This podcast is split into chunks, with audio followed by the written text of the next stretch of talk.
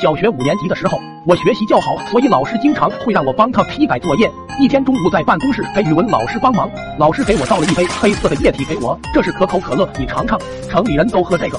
望着杯子里膨胀的黄褐色泡沫，难以置信这东西还能喝。在我狐疑的注视下，老师翘着二郎腿，端着杯子喝了一口，脸上露出享受的表情。我将信将疑的喝了一口，一股薄荷味的甘甜迅速充盈了口腔，很多小气泡在舌头上跳跃，吞进肚子里后不自觉的打了个嗝，太好喝了！我长这么大都没有喝过如此的美味，我激动的差点流泪了。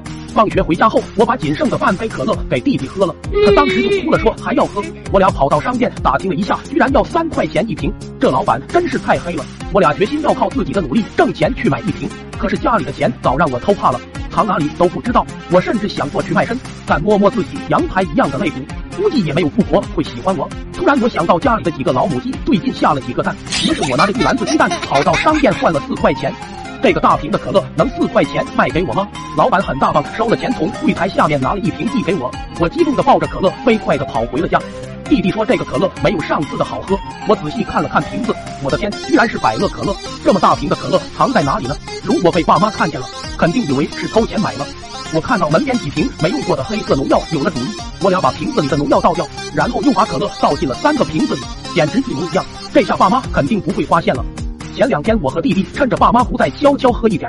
可问题就出现在第四天晚饭时，老爸说最近打了两天的农药了，可庄稼地里的虫没少，反而多了起来。莫不是买了假药吧？明天我就拿着农药去找他讨个说法。我这几股棉花可折腾了我好几天。我顿时就慌了。如果老爸知道我把瓶子里的农药换成了可乐，肯定得打死我。夜里，我假装起床上厕所，其实是把剩下的可乐藏在了草堆里。第二天一早，老爸就拎着一瓶药出了门，估计是去找商店老板算账去了。我想象着老爸回来后把我屁股打开花的场景，害怕中走了神，把灶台上的猪食倒进了炒完菜的锅里了。老妈眼睛都绿了，嘴里骂着给了我几巴掌，我并没有哭。这几下巴掌和即将到来的噩梦简直不值一提。我又想起了那瓶可乐，我要是把可乐都给他喝了，到时候死不承认，他们也拿我没办法。我跑到草堆附近，拿出可乐，大口大口的一阵猛喝。这一幕刚好被老妈发现了。你在喝什么呢？她抢过瓶子一看，当场吓哭了。我的儿啊，你怎么这么狠心呢？打你两下就要喝农药，接着就大声喊着：“快来人了，快来人帮忙啊！”邻居都赶来了，几个大人按着我的手脚，张奶奶掰开我的嘴，直接把一盆洗衣粉往我嘴里灌。有人在喊，孩子的眼睛翻白了，恐怕不行了。二爷拿过来一桶粪水，说：“你们这些都不好使，我这东西他爸小时候就用过，让我来吧。”我当时急火攻心，晕倒过去。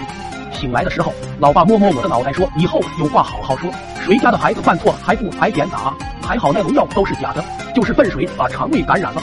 打完这一针，我们就出院。”